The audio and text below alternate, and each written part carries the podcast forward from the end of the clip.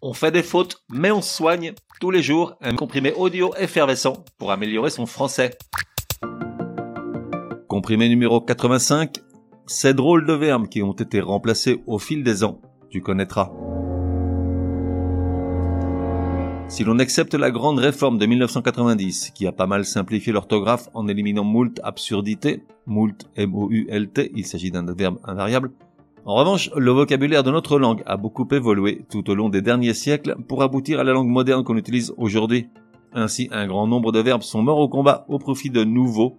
Ressuscitons-en quelques-uns le temps d'un comprimé et découvrons ce que sont devenus les verbes abscondre, désopiler, quérir, poire et barater avec un seul T. Abscondre. Ce verbe, qui avait aussi les formes absconcer et absconder, signifiait cacher. Malheureusement pour lui, étant particulièrement difficile à conjuguer, il a fini par être définitivement remplacé par cacher, verbe du premier groupe bien moins retors.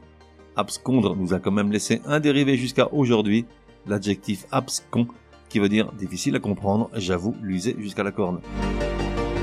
Désopiler. Ce drôle de verbe, celle-ci est facile, je ne me dis pas bravo, voulait dire à la base déboucher. Pourquoi Personne n'en sait rien, car depuis lors plus personne ne l'utilise, même si on en trouve trace dans certains dictionnaires, et seul a perduré débouché.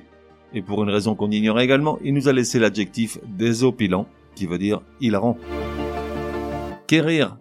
Lui n'a pas complètement disparu des radars puisqu'on le trouve encore dans des écrits littéraires ou volontairement archaïques, sous sa seule forme à l'infinitif, dans des expressions comme aller, venir, faire ou envoyer quérir, ce qui veut dire aller chercher, dans l'intention de ramener. Car oui, il y a encore cinq ou six siècles, quérir voulait dire chercher, puis il s'est progressivement effacé au profit de ce dernier. Pourtant, curieusement, aujourd'hui, on utilise toujours, tout du moins dans un style plus littéraire ou juridique, les verbes dérivés s'enquérir, qui veut dire s'informer sur quelque chose ou prendre des nouvelles de quelqu'un, et requérir, qui signifie faire appel à quelqu'un, le sommet de faire quelque chose, ou exiger de lui une action, ou encore en justice demander une sanction. Poire.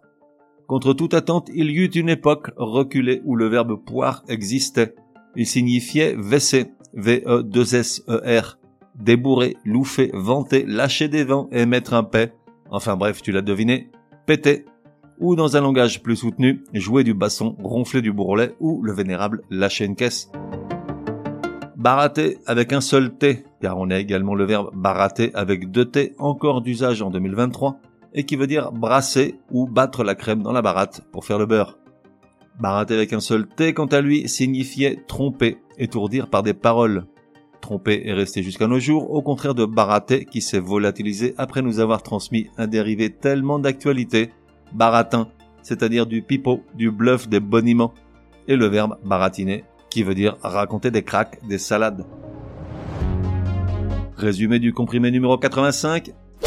Pour que ça rentre, petite sélection de verbes qui ont disparu avec le temps au profit de concurrents qui eux sont restés mystères.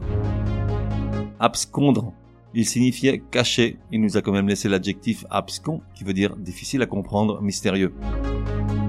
Désopiler voulait dire déboucher. Aujourd'hui, on utilise avec joie un lointain dérivé, désopilant.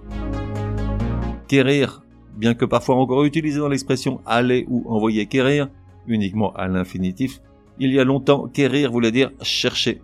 Aujourd'hui, curieusement, on utilise encore les verbes dérivés s'enquérir et requérir. Poire. Il y a fort longtemps, péter, soit lâcher des vents, avait un concurrent, le verbe poire. Enfin, barater avec un seul T signifiait tromper. Il nous a transmis les dérivés baratin et le verbe baratiner, qui reviennent à la mode à chaque échéance électorale. On fait des fautes, mais on soigne, te donne rendez-vous demain pour un nouveau comprimé, au moins aussi énervant que celui-ci. Prends bien note, s'il y a une règle de français qui t'énerve grave, soumets-la à Martine et Patrick, ils seront ravis, aussi crétins soient-ils, de la décortiquer lors d'un prochain comprimé. Pour cela, une seule adresse, contact at uncompriméparjour.com.